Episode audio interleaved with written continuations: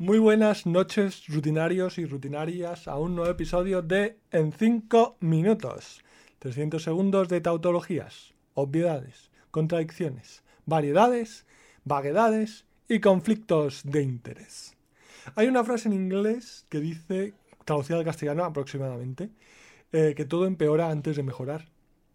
Y en cierto modo pienso que muchas veces en relación pues a eventos traumáticos que te pueden suceder, eh, pues yo que sé, un accidente de coche o la muerte de un familiar o un, robo que te hayan hecho o pues, cosas peores, em, o sea, está la parte como del peligro de tu integridad física, pero luego cuando pasan eh, las semanas, eh, Em, te viene un golpe el shock como traumático, moral o mental, cuando asimilas lo que ha ocurrido y te empiezas a sentir más inseguro. No digo que sea una regla general, como eh, os he contado tantas veces, esto simplemente es, creo que el ser humano no puede reducirse a una ciencia cierta, aunque hay cosas obviamente, pues hacer ejercicio, comer bien, tener relaciones sociables sostenibles y saludables, descansar, tener un motivo en la vida, etcétera pero que otras cosas pues son más pues experiencias personales y cosas, o sea que no quiero sentar cátedra ni, ni dar una cosa científica.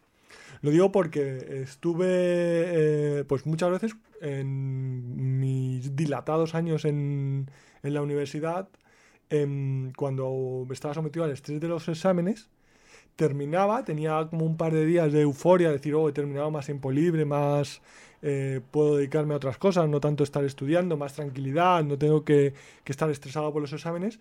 Y, después de ese par de días, dos o tres días, me entraba un bajón, un vacío existencial de decir, ¿ahora qué hago? Después de tantas semanas encerrado en casa estudiando, es que no me apetece hacer nada, solo quiero dormir, etcétera. Y me pasó muy, muy fuerte, pues cuando ingresé en el, en el psiquiátrico, que además, como fue en la época del COVID, pues eh, no podía salir de ese recinto que era tan tétrico como cualquier psiquiátrico que habéis visto en las películas, sin electroshocks, desde luego, sin palizas y sin cosas raras, pero mm, la verdad que los médicos y los celadores, el 99% salvo un caso excepcional, eh, fueron muy simpáticos. Tampoco estuve mucho tiempo. Eh, pues cuando salí, pues tuve el, subidón de decir, bueno, a partir de ahora me voy a cuidar, voy a tener un ritmo de vida más relajado, la prioridad va a ser yo, eh, adelgazar, comer mejor, dormir mejor. Y lo cierto es que un par de meses después había engordado 3 o 4 kilos, estaba igual de estresado que antes y vivía igual de vida desastrosa y sin embargo me entró el, o sea, asimilé, dije, o sea, tío, has estado en un psiquiátrico, ¿sabes? Con, no ya la experiencia que fue desagradable, pero el tema del COVID, estar encerrado, hacía calor, eh, había personas, rodeado de personas que no conocías, intentaban mantener a, mi familia y amigos em, desvinculados con, pues, hombre, a mi abuela y, todo esto, pues eh, que no supiesen ese tipo de cosas. Mi familia en general sí, pero había miembros de la familia y, tengo amigos que todavía no lo saben. Entonces, eh, pues, pues el, estigma social y todo eso me, pegó bastante, bastante más duro y, y en ese sentido empeoré eh, antes de mejorar.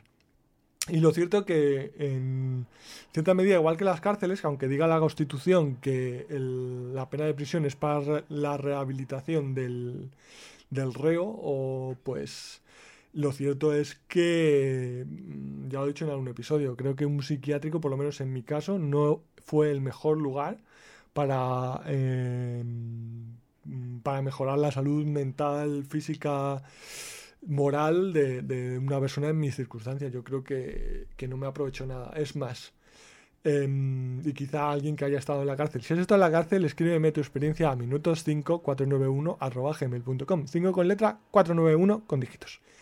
Em, por si estás de acuerdo conmigo. Que eh, al salir, el problema es que he alterado durante ese tiempo estuve peor antes de mejorar ahora me siento bastante bien, eh, eh, cambié sustancialmente mi comportamiento para no volver al, psiquiátrico. Entonces, en ese sentido, pude hacer, eh, pude tener situaciones de mayor introspección y, de no querer ser ayudado por miedo a que eso derivase a estar encerrado en un, en un psiquiátrico. Piénsalo.